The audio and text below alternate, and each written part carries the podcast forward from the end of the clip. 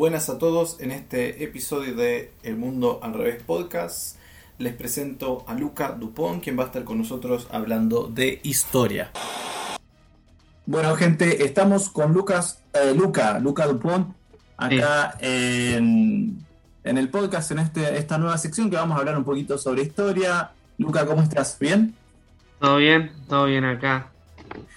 Sobreviviendo. Eh, bien, Luca, contá, contá un poquito a la gente sobre vos, presentando un poquito, así ya arrancamos. Bueno, yo eh, soy, estoy estudiando profesora de historia y estoy a punto de recibirme, o sea, estoy en, en, la última etapa, en la última etapa, como en el tramo final. Bien, em, me quedan pocas materias para recibirme. Eh, o sea, tuve, o sea, doy clases de historia. Em, particulares porque quiero eh, meter, egresarme para entrar en un colegio, así estoy más cómodo.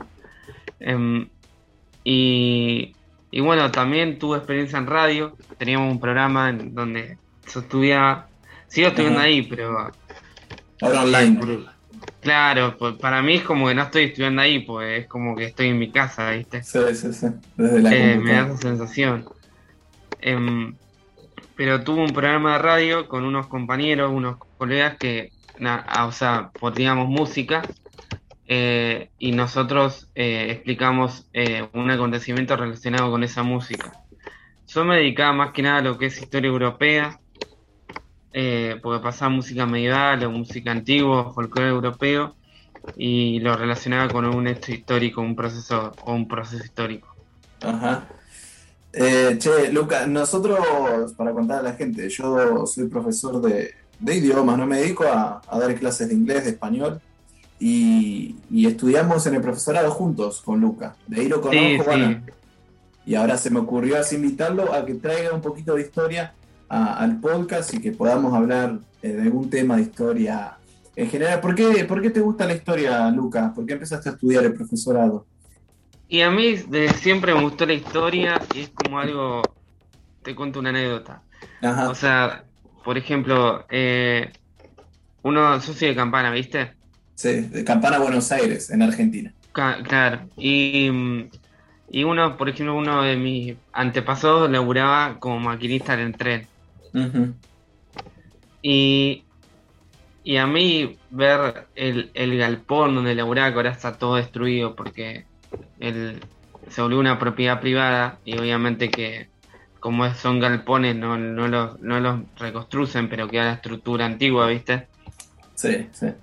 Es como que, que veo y digo, o sea, me imagino a los hombres que caminaban por esos lugares, por esos galpones, y eso es lo que, por ejemplo, me pasa una, cuando uno ve una fuente histórica, cuando ve una fuente histórica primaria, sí. una fuente histórica, o sea, el documento, ¿no? Sería lo básico, el documento así. Claro, una fuente histórica primaria, hay diferentes fuentes, clasificaciones, y está la primaria y la secundaria.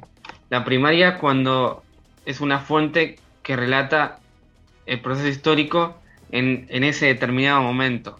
Sí. No sé, por ejemplo, ves la revolución norteamericana y ves eh, el acta, o sea, la primera constitución nacional. Esa sería una fuente primaria. Y a mí me pasa eso, cuando veo una fuente como que me imagino el pasado. Sí, el lugar, que eh, cuando lo escribieron, ¿no? Cuando claro, cómo se sentían esos hombres en ese momento, cómo vivían, qué sentían, o sea, cómo era su contexto socioeconómico, eh, qué intenciones tenían, y es como que... Y, y, y hacer historia es eso, es como en sí. Tener la fuente y hacerle preguntas sobre lo que vos querés estudiar sobre ese proceso histórico. Che, ¿y te has encontrado con muchas diferencias, cosas que nosotros entendemos la historia de una forma y después cuando te metiste a estudiarla a full, decís nada que ver, lo que yo pensaba? ¿Te ha pasado eso? ¿La gente sabe la, historia real o es todo una mentira lo que sabemos en sí? Algo, algo más superficial tal vez, una historia. ¿En, qué sentido? en, la, historia que se da en... En general, pero lo que vos hablas con alguien y te dice la historia es así, así, así, vos decís, no, bro, vos entendés lo de la escuela, ¿no? Claro, o sea, obviamente que en, en, en la, en, una, en una escuela, vos lo sabés, la escuela, como cualquier institución del Estado, más allá de que sea más, eh, hegemónico, o sea, un instrumento hegemónico, como decía el Tusser o no, eh, más allá de la cuestión marxista, sigue siendo una lucha de poder. Sí, Y, y, obviamente que, que lo que sea en la escuela, en una institución, hay un proceso de... Se filtra, ¿no? se, manipula. Claro, de filtro de lo que baja de, de, la institución hacia abajo. Pero uno como docente trata de, de transformar ese filtro y hacer que justamente los alumnos se cuestionen esa historia que están viendo de un manual de historia. Sí. Porque obviamente que, que, lo que lo que ves es lo que pasó, pero siempre está la, la filtración del posicionamiento político e ideológico. O se cuenta inevitable. de una forma un poquito diferente, ¿no? Claro, es una ciencia social. Uno cuando va estudiando la historia de manera académica va viendo esos procesos históricos, pero, pero de, diferentes matices. Y además de todo lo va viendo eh, con el posicionamiento político e ideológico de diferentes autores. Y uno va decidiendo eh, si está de acuerdo o no con ese, ese planteamiento que, hace el autor. Por ejemplo, eh, te tomo en cuenta el feudalismo, o sea, el, modo de producción, del modo de producción esclavista romano al feudalismo. O sea, un, un, autor te lo va a plantar de lo que sería la síntesis del modo de producción comunal germánico y el modo de producción esclavista romano. Sí. Eh, o otro se va eh, eh, tasar en lo que es eh, la caída del Imperio Romano y como ese impuesto, ese tributo será al, al, Imperio Romano pasó de ser público a privado, porque pasó a ser de un Estado romano a un terrateniente, que son como las voces del feudalismo. Pero bueno, cada, cada autor te lo va a plantear de diferente manera y uno puede estar de acuerdo o no con lo que te plantea ese autor. Pero uno al, estudiarlo académicamente la historia ve cómo, eh, qué posicionamiento ideológico y político va tomando, tomando esos autores. Y después, obviamente, en un colegio, además del filtro político, que es algo normal, porque como eh, en el currículum prescrito también está la, el campo de, de juego, ¿viste? Sí, sí, sí. Vos también lo sabés. Sí, eh, lo, estuvimos, eh, yo me acuerdo que lo habíamos estudiado, ¿no? El prescripto de lo que se da eh, por fuera de... Claro, lo que, lo que baja del, organismo público. Eso, y, Y bueno, también hay una simplificación, obviamente, porque no, no le puedes dar historia académica a, los, a, los, a, los, a, los, a los alumnos, porque no están, no, no pueden ser a ese nivel. Sí, sí. Eh, Entonces uno tiene que simplificarlo, ¿no? Claro, uno como docente tiene que hacer lo que, lo que, lo que se llama la transposición didáctica, ¿te acordás? Sí, sí. Pero vos crees que, eso. Eh, eh, porque yo estoy seguro que vos querés que tus alumnos piensen críticamente, ¿no? Y, claro, obviamente. pero, pero, en el pasado será que era, tan así. Yo creo que era esto, eso fue cambiando con el tiempo. Antes yo creo que no era tan así, era mucho más rígido, ¿no? Es que antes la enseñanza era muy positivista. Sí. O sea, se, centraba eh, la explicación de la historia eh, del, acontecimiento y de los datos. En cambio, eh, hoy en día la historia se problematiza. uno Como, como docente, si uno explica la, la, la sociedad del antiguo régimen antes de la Revolución Francesa, tiene que explicar, bueno, existe una revolución, pero ¿por qué? Sí, sí, y, los motivos y cómo se fue desarrollando. Claro, y esa es la tarea del docente, o sea, problematizar la historia sí. para que cosas que, puedan eh, cuestionarla. Hay cosas que no, que no son tan simples, ¿no? Que tienen varios, varios puntos de vista, son más complejas, varias, eh, varias visiones, ¿no? Eh, no, no es tan simple que es blanco o negro, sino que... Claro, ojo que, que la historia como, como ciencia académica empezó de un posicionamiento muy historicista. Eh, la historiografía es lo que uno dice o explica que la forma de cómo se estudia la historia, del campo histórico. Y, la historiografía empezó como una cuestión muy positivista, ¿viste? del acontecimiento, de los grandes personajes, como los grandes generales. Pero bueno, poco a poco, a medida que fue avanzando eh, el conocimiento histórico, eh, sobre todo a mediados de los 1930, con la primera, con los Annales en Francia, empezó a buscarse la historia problema, ¿viste? La problematización de la historia. Sí, sí. O sea, de por qué pasó. O sea, sí, eh, hubo una revolución francesa, pero bueno, ¿por qué pasó? Y bueno, uno como, como profesor, además de simplificar el contenido de académico a, un plano más educativo, eh, tiene que tratar de, de llevar ese, esa, esa problematización al campo de la enseñanza y que los pibes se cuestionen, sí, eh, hubo una revolución francesa, pero ¿por qué? Y no que sea Revolución Francesa eh, eh, existió en 1789. Y pasó esto porque sí, punto. claro. Que es como estudiar de memoria, ¿no? Si no... Claro, si no, que entiendan por qué pasó. Bueno, ¿por qué le cortaron la cabeza a Rey, ¿entendés? Yo me acuerdo que, que, cuando iba a la escuela había...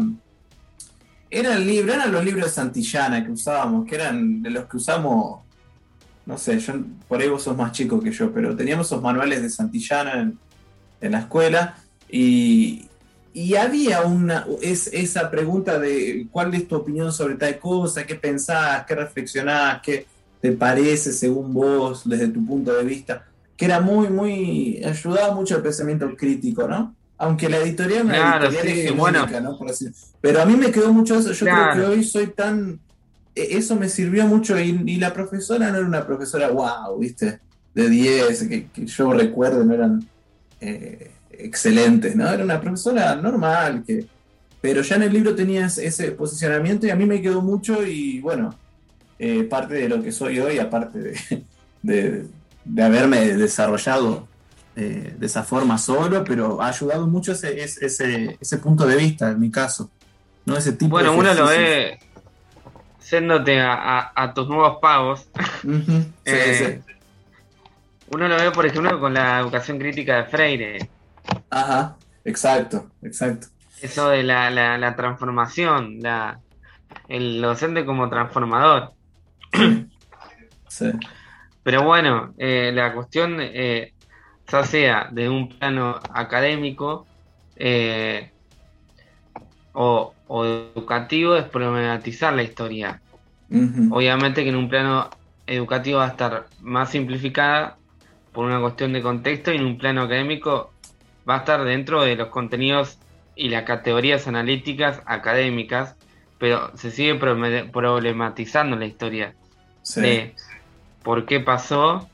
Y bueno, como digo, uno tiene la fuente y lo más importante es porque de ahí va, el, porque uno en realidad la, hipótesis de una investigación histórica es eso, es el problema. O sea, y, las preguntas que uno le hace a la fuente en base a ese problema que quiere, eh, que quiere dilucidar. Sí, sí, así que no, es muy interesante y, me parece genial que, hayas decidido estudiar, estudiar historia, está buenísimo. Y está buenísimo sí, también que calculo que voy a hacer en un momento investigación Ajá.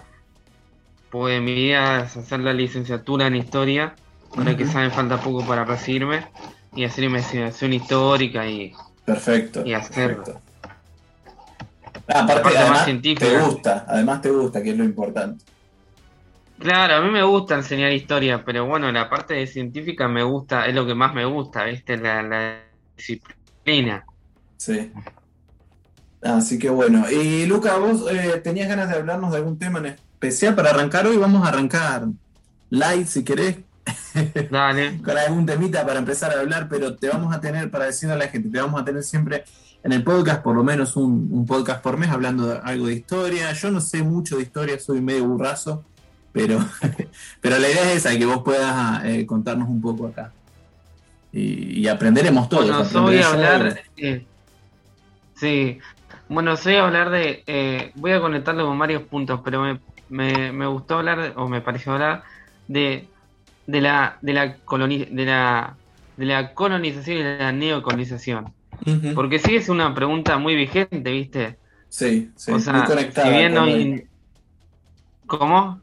muy conectada con, con la actualidad, ese tema. Claro, o sea, si bien nos, con- nos, nos independizamos políticamente, o sea, seguimos siendo una colonia.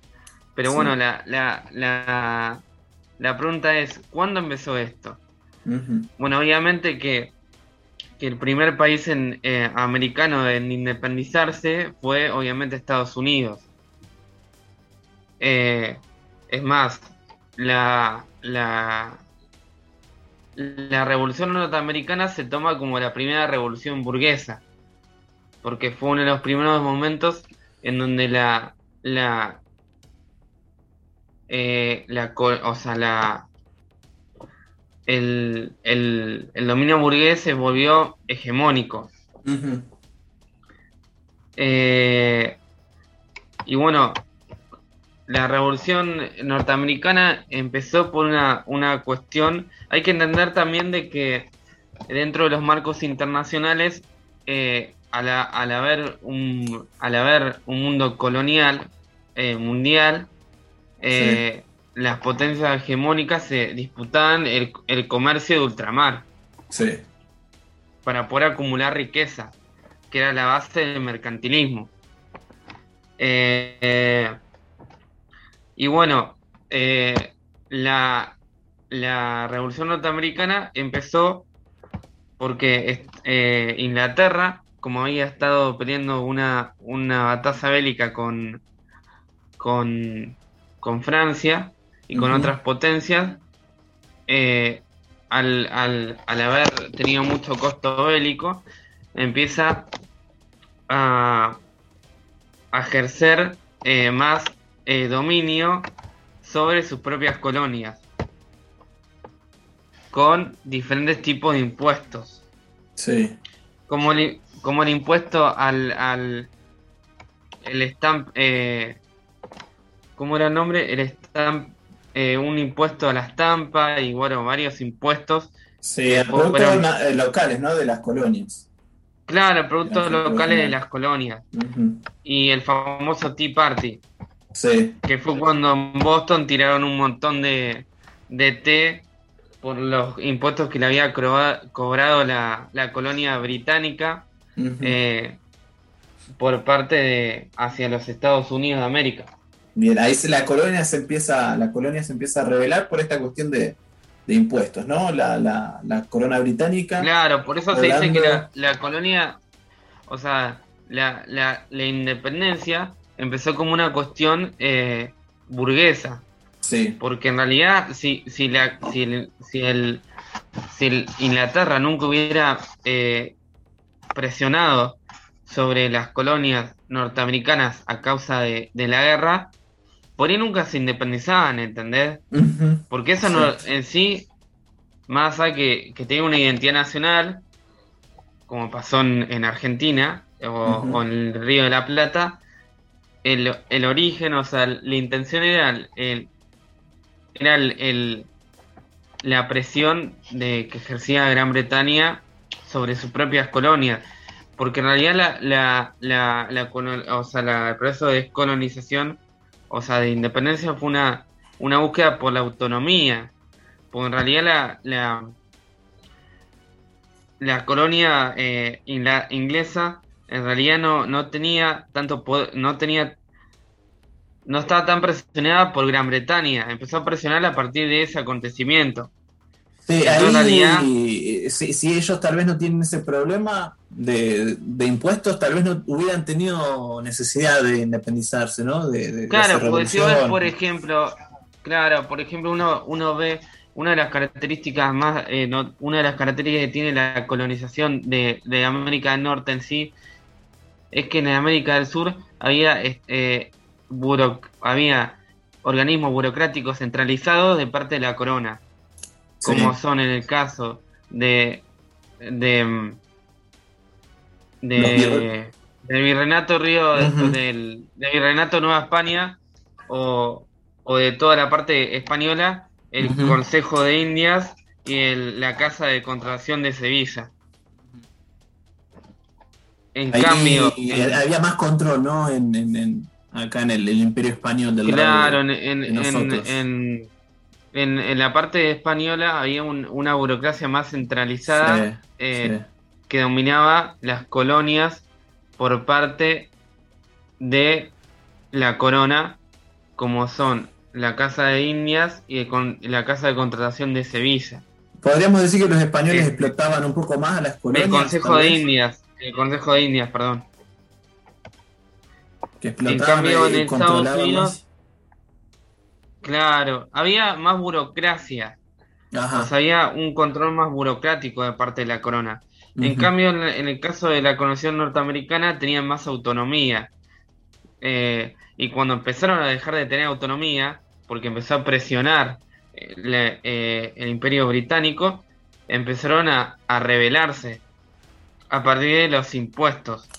Y vos me habías dicho que el imperio británico se vuelve más estricto a causa de qué, porque se me, se me escapó ahí el... a causa de una guerra...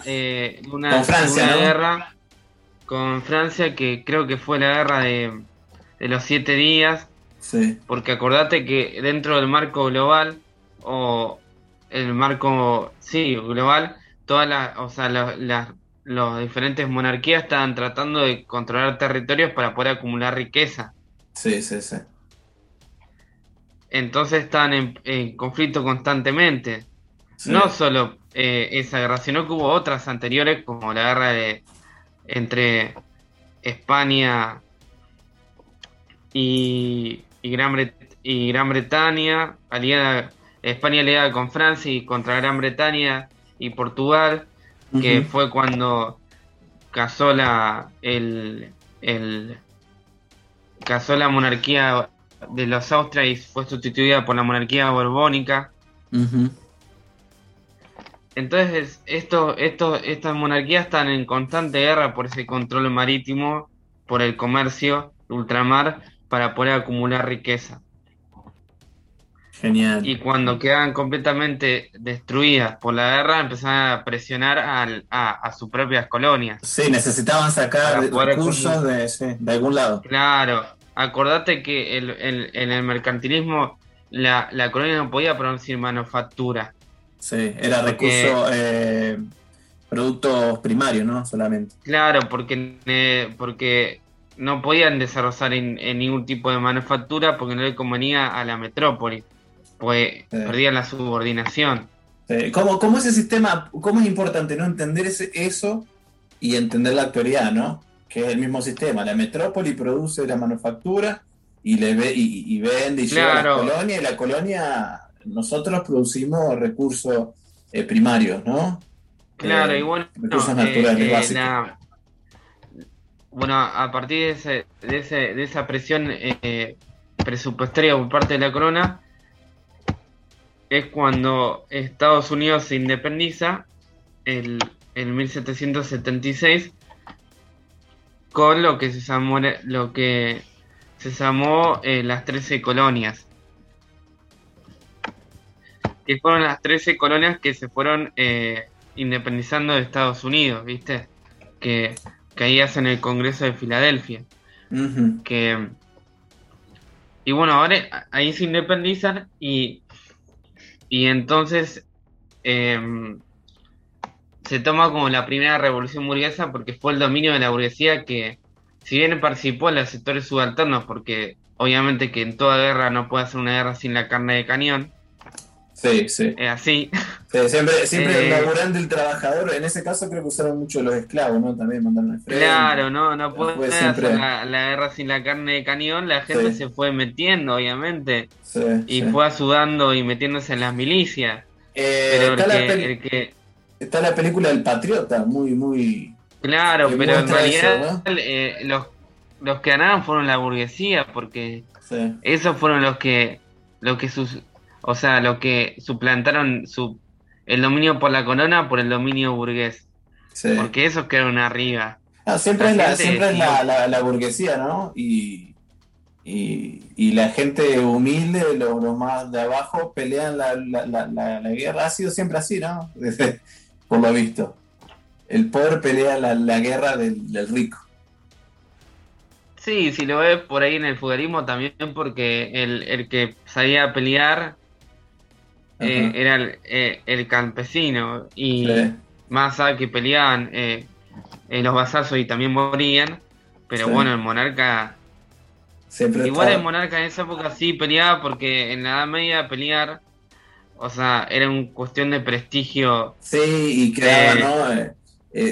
De prestigio social, o sea, vos si, o vos si, si eras un rey y no peleabas, Sí, no eras un rey, eras un inútil directamente. Sí. Y- En- en la Edad Media sí los, los cantos, ¿cómo se llaman los cantos? La, Los cantos de Rolando, de, de Mío Eso. Cid. Eso, esos cantos cuentan todo de, de la- las gestas de los reyes, las gestas de Claro, bueno, en la Edad Media sí, en la edad, claro, en la Edad Media peleaba el, el campesino, peleaba el vasallo, que, que le debía, que le debía fidelidad a su señor, pero peleaba también el señor porque, porque si no, eh, eh, no tenía prestigio. Claro, claro. Porque también tenía prestigio un, un, un señor feudal o un señor eh, o un rey porque podía dominar territorio y podía expandirse militarmente. Ajá. Pero siempre el el rey trataba de, de- de estar presente, involucrarse. Claro, y igual el, eh, si vos ves la, también la, la guerra de, de las milicias y, y la guerra de la independencia, los sectores burgueses también participaban, Ajá. o sea, y también peleaban. Sí, porque- aunque, aunque, por ejemplo, la, la cuestión no es que, no es que pele- o sea, vuelvo a lo mismo, la cuestión no es que peleaban, sino que peleaban, pero eso era lo que después seguían dominando políticamente. vos viste que anda una carta, una, una, una, es tipo una carta, una frase de San Martín que dice, le pedí a la burguesía que, que, que me manden sus, que me, que me den sus hijos para ir a la guerra, para luchar por la patria, y, y ellos me dijeron que no, pero que me daban dos esclavos y no sé qué, algo así, no sé si la has visto. Sí, Eh, creo que sí. eh, en ese caso, yo no sé si es, creo que es real, ¿viste? Esa frase de San Martín. Eh, o esa carta, supuestamente es una carta. Me imagino que sería así, ¿viste? Que, que, que- Sí, bueno, por ahí vamos a, ahí quería volver a, a- ahí la, la cuestión, bueno, entonces, para vo- volver a, a encaminar, bueno, gana la, la, la o sea, se toma como la primera revolución burguesa, pues al, al, al, al volverse eh, Estados Unidos un país independiente, la que toma el dominio político hegemónico es la burguesía. sí, Después sea la, sea la Revolución Francesa en 1789 y después la Revolución Industrial. Pero la, la Revolución Norteamericana es como el, el, el, el motor que permite que también las colonias se independicen. Las otras, las latinoamericanas, yo creo que, que las dos patas de, de, de la, de la liberación de la liberación latinoamericana como colonias independientes eh, es la la por un lado la revolución eh, norteamericana y por otro lado la revolución francesa Eh, sí, sí, porque sin Napoleón, por ejemplo, no, exist- no, no hubiera existido la, la independencia, ¿no? claro porque Napoleón fue el que debilita la, Europa, debilitada ¿no? Sí, las monarquías Claro, europeas. Na- Na- Napoleón, claro, Napoleón fue el que, el, el que en 1810 eh, debilita la ya debilitada corona eh, española, Sí, invade España y expulsa a Fernando VII. sí, sí. No, y fíjate cómo influencia tanto, porque, bueno, Napoleón llega, mete a, no sé si lo toma preso a, a los reyes, lo- lo- los mete presos en España, no sé. Eh, pero bueno, termina con la, con la monarquía española. Se da un vacío de poder que lo aprovecha el, el- Río de la Plata, ¿no? Y, Claro, con, sí, sí. pero Pero por eso. Vos fíjate que, a- que los portugueses, los reyes, se escapan, ¿no? No sé si, si, si vos si, si estuviste viendo un poco de la, la historia de Brasil. Eh, Sí, vi los- la, un- vi la los- historia reyes portugueses se escapan y, y se vienen escoltados antes de que llegue Napoleón. Huyen, se escapan de, de Portugal para Brasil.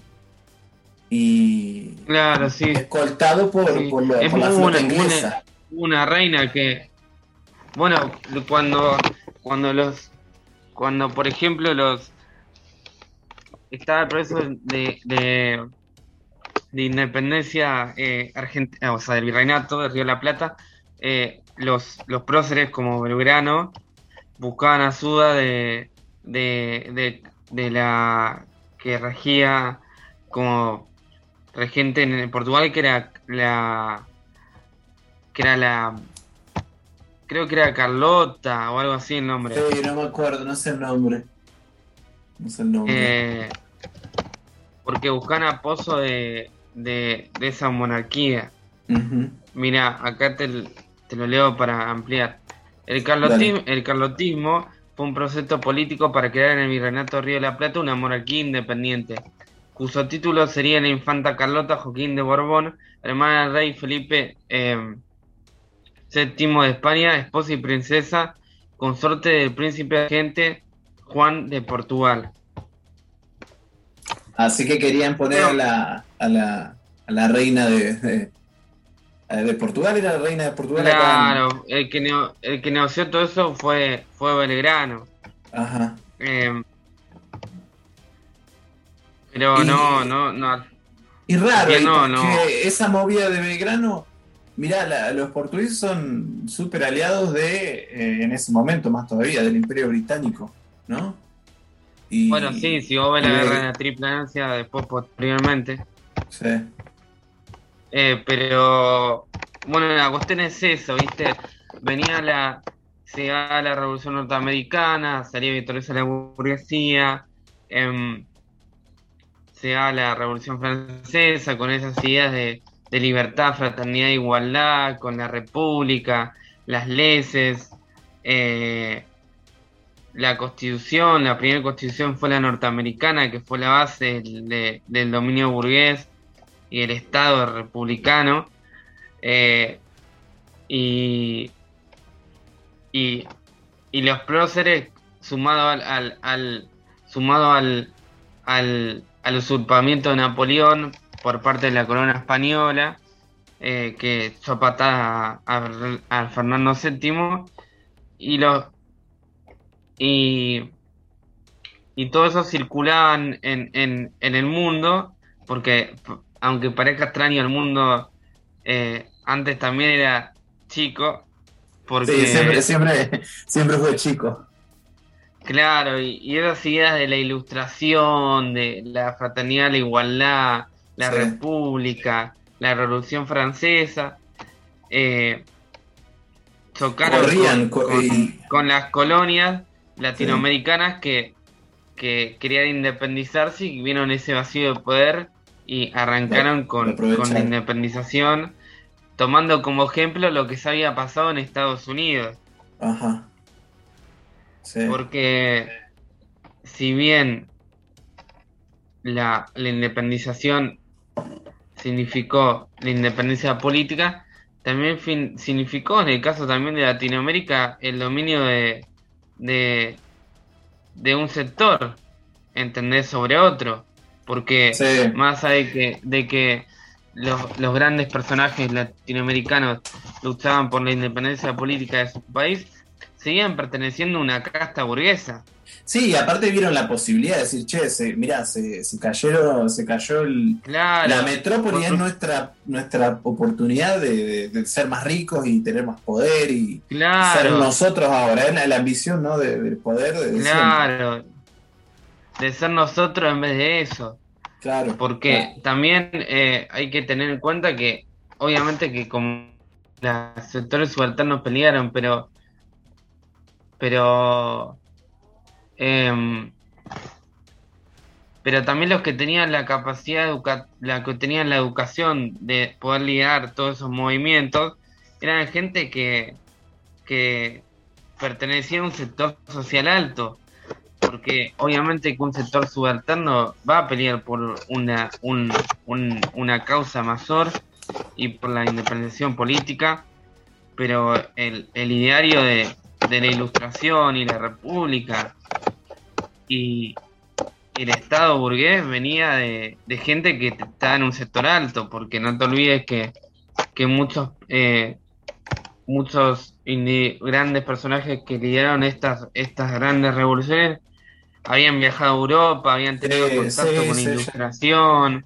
habían participado de la, de, la revolución norteamericana. y vos fíjate que tienen también influencia masónica, porque eh, claro, pertenecían eh, a, alguna, logia masónica, ¿viste? O claro, eh, Sarmiento, San Martín, porque la base de, la base de la Revolución Francesa, que fue la, base de, la Ilustración y esta idea de, del, Estado burgués, fue la masonería, la base, la base ideológica fue la masonería.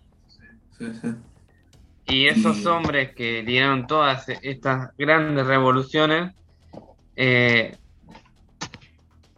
eh, pertenecían a, a, eso, a esa línea de pensamiento y para pertenecer a esa línea de pensamiento y tener contacto con esa línea de pensamiento, tenés que tener estar dentro de un sector eh, alto, o sea, porque tenían educación. y, fíjate cómo estaba globalizado el pensamiento y, la geopolítica. y con eso no, ya globalizada. Claro, y con eso no me merezco su lucha porque... Exacto, exacto. Eh, porque gracias a eso... Hoy somos independientes hoy de eso y existe Claro, somos independientes políticamente. Porque pero también hay... que tener en cuenta de, de, dónde, de dónde vinieron, ¿entendés? Yo lo que pienso es eso, que bueno, eh, ellos tal vez, hasta, hasta tal vez pueden haber sido, eh, pueden haber formado parte de una misión eh, proyectada por la geopolítica británica, por ejemplo, ¿no? Para separar el imperio español y poder quedarse con los territorios, los recursos y demás, ¿no? Podrían haber sido parte de un proyecto de la geopolítica británica. Eh, desde el lado de la masonería, por ejemplo, ¿no? Y bueno, lo primero que hizo Gran Bretaña cuando se liberaron fue eh, extraer, eh, estrechar eh, contactos comerciales. E, exacto, exacto.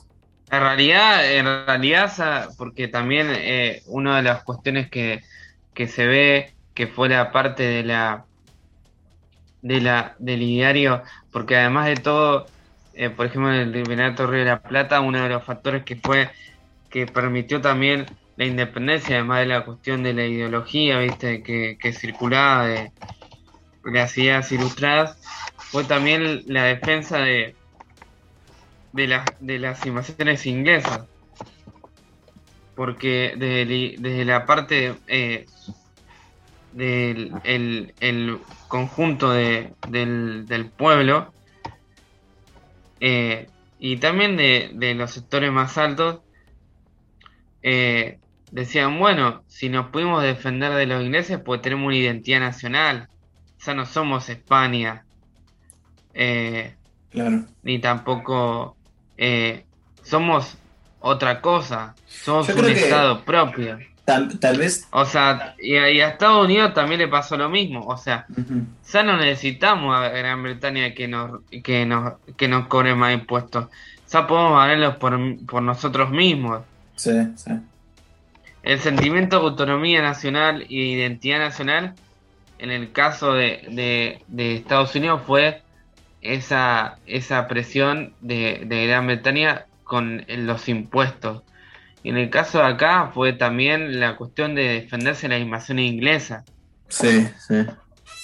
Porque muchos de los que participaron de la, de la invasión inglesa fueron después los que participaron de eh, en la revolución de Mazo y echar a patada al virrey Cisneros.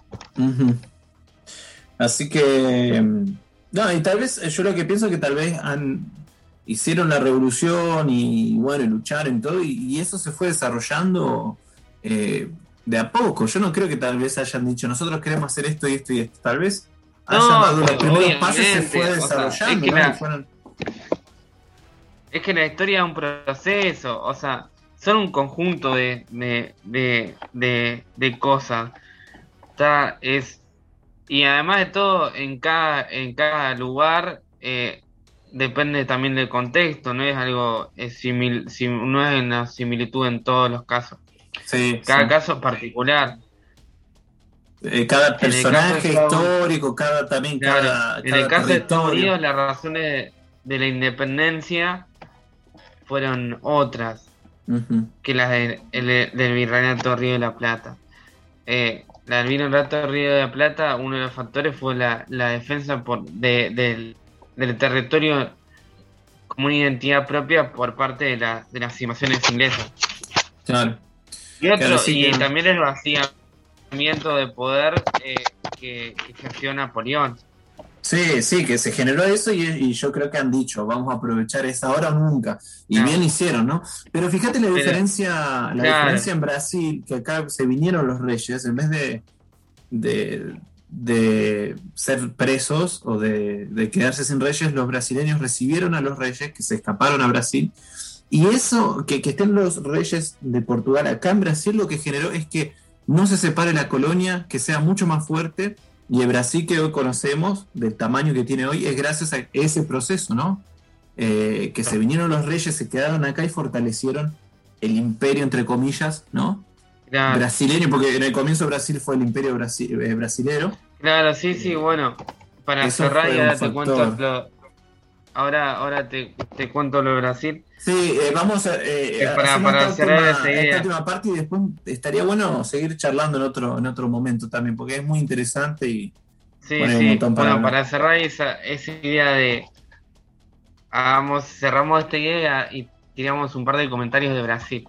Dale. Eh, pero tanto sea los factores que influyeron en la independencia de, de Virreinato de la Plata o, y el, en la independencia norteamericana, la génesis fue la independencia norteamericana, porque eh, en, y obviamente también la Revolución Francesa, porque eh, fue como una como la fuerza que que hizo que las, las colonias españolas se independizaran eh, desde, o sea, la fuerza exterior desde Europa que, que, hizo que, que, las colonias tengan más fuerza para poder independizarse con la invasión de Napoleón. Napoleón, es un, personaje clave para mi, punto de vista. Eh, pero tanto sea claro, tanto sea la, en la, en la, en la Génesis eh, o, o en, tanto sea en el relato de Río de la Plata o, o en la génesis de, del origen de, la revolución burguesa con parte norteamericana con, la, con Estados Unidos, en, en, el caso de la independencia eh, del Virreinato de la, de la Plata y de todas las independencias, siempre estuvieron influenciadas por el factor burgués y por las ideas de la idea de la burguesía de dominar. Sí. Todos fueron por diferentes razones, porque cada caso es particular, pero el, el, el, ideario propio del capitalismo, que es el dominio burgués, eh, siempre estuvo en todas las independencias. Sí, sí. Y es entonces a veces medio hasta ingenuo pensar que una revolución se puede dar solamente con, con, el pueblo, ¿no? Trabajador o el pueblo, porque siempre la burguesía ha comenzado en esas revoluciones, uno, uno, piensa que, son no los de abajo y, no, y la burguesía siempre está ahí metida, ¿no? Por intereses. Claro, depende de qué tipo de revolución siempre hablemos. Por ejemplo, las revoluciones de la independencia o sea latinoamericanas o norteamericanas, siempre tuvieron eh, en, el ideario la ideología eh, burguesa de, dominación. Eh, porque también el, origen fue eso, porque la primera fue la norteamericana. Después le hicieron a todas las demás. Pero el motor que impulsó todo fue el dominio de la burguesía de decir, bueno, vamos a, a, a no depender de nadie y depender de nosotros mismos. Bien, bien, excelente. Y Luca, ¿qué comentarios querías hacer sobre, sobre la cuestión Brasil? No, que eso, justamente eh, Brasil tuvo una, una cuestión muy particular porque